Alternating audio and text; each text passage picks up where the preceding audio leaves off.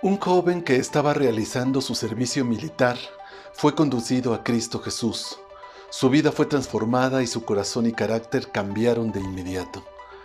Pronto terminó el tiempo de su servicio e iba a regresar a su ciudad con su familia y sus amigos de antes, pero estaba preocupado. Tenía temor de que el amor hacia sus padres y amigos lo alejaran de Cristo, pero tampoco quería cortar relaciones con nadie. Lo platicó con la persona que lo había conducido a Cristo y éste le dijo, no necesitas cortar relaciones con nadie y tampoco tienes por qué apartarte del Señor.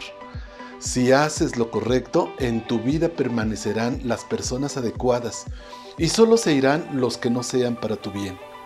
Haz esto, le dijo, inmediatamente que te encuentres con alguna persona cercana a ti, dile que eres cristiano. Así lo hizo. Llegando a la hermosa y opulenta colonia donde vivía, a la primera persona que encontró fue a una hermosa chica con la que tiempo atrás había intentado relacionarse. Los dos se alegraron mucho de verse y después de los saludos, él le dijo a la muchacha, ¿qué crees? Estando en el servicio me ocurrió lo más hermoso que pudo haberme sucedido. Ella, un tanto triste y alarmada, le preguntó, ¿encontraste novia? ¿Te comprometiste? ¿Te vas a casar? No, le dijo él, le entregué mi vida a Cristo Jesús y ahora soy cristiano.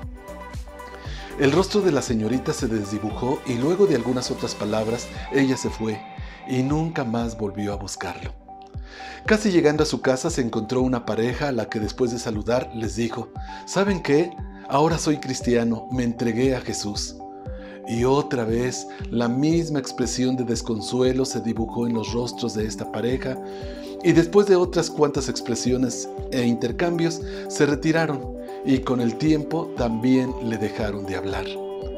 Pronto se corrió la voz entre amigos y familiares de que este joven se había hecho cristiano. Algunos se rieron, otros dijeron que estaba loco y otros más simplemente se alejaron para siempre. Al mismo tiempo, gente que amaba a Dios se relacionó con él e hizo nuevos amigos, y de esta manera este joven hizo algunos descubrimientos. Que confesar a Cristo Jesús produce resultados paradójicos. Hace que los que desdeñan al Señor Jesús y menosprecian la palabra de Dios se alejen sin necesidad de que el cristiano los aleje. Pero también provoca que los que aman al Señor Jesús se gocen grandemente de la decisión sabia que toma la persona que decide seguir a Cristo pero sobre todo descubrió que confesar a Cristo trae libertad y paz, una paz como antes no se había experimentado. Descubrió que confesar a Cristo es la clave para romper las ataduras de la vida pasada y vivir una vida plena en Cristo Jesús. La palabra de Dios para nosotros hoy la encontramos en San Mateo capítulo 10 versículos 32 y 33. A cualquiera pues que me confiese delante de los hombres, yo también le confesaré delante de mi Padre que está en los cielos.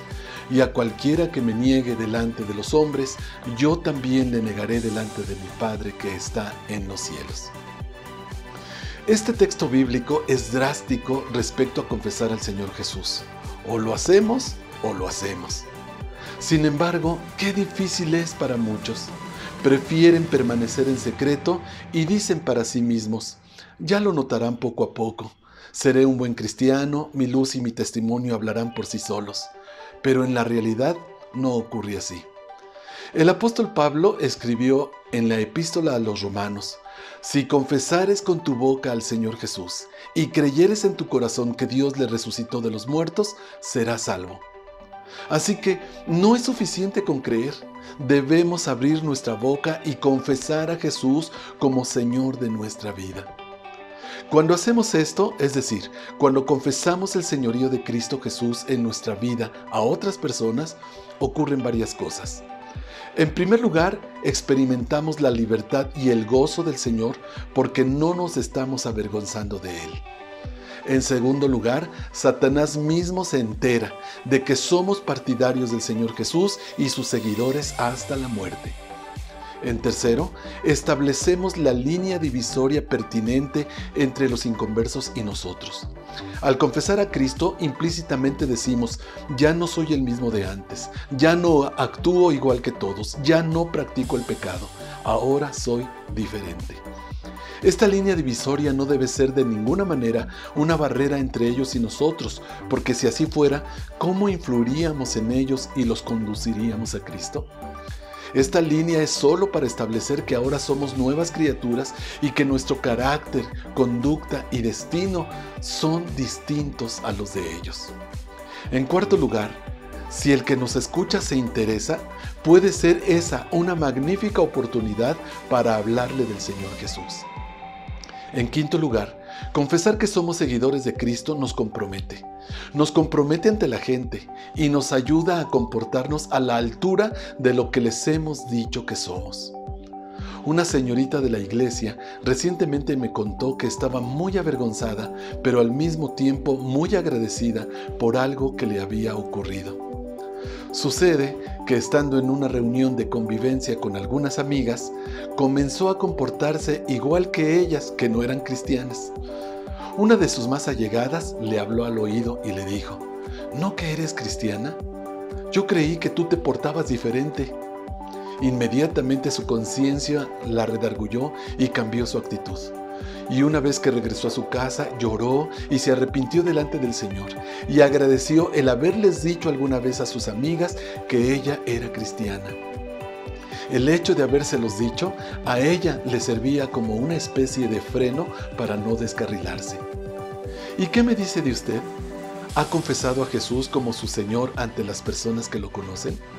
¿Sus amigos ya saben que usted es cristiano? ¿Ya se los dijo?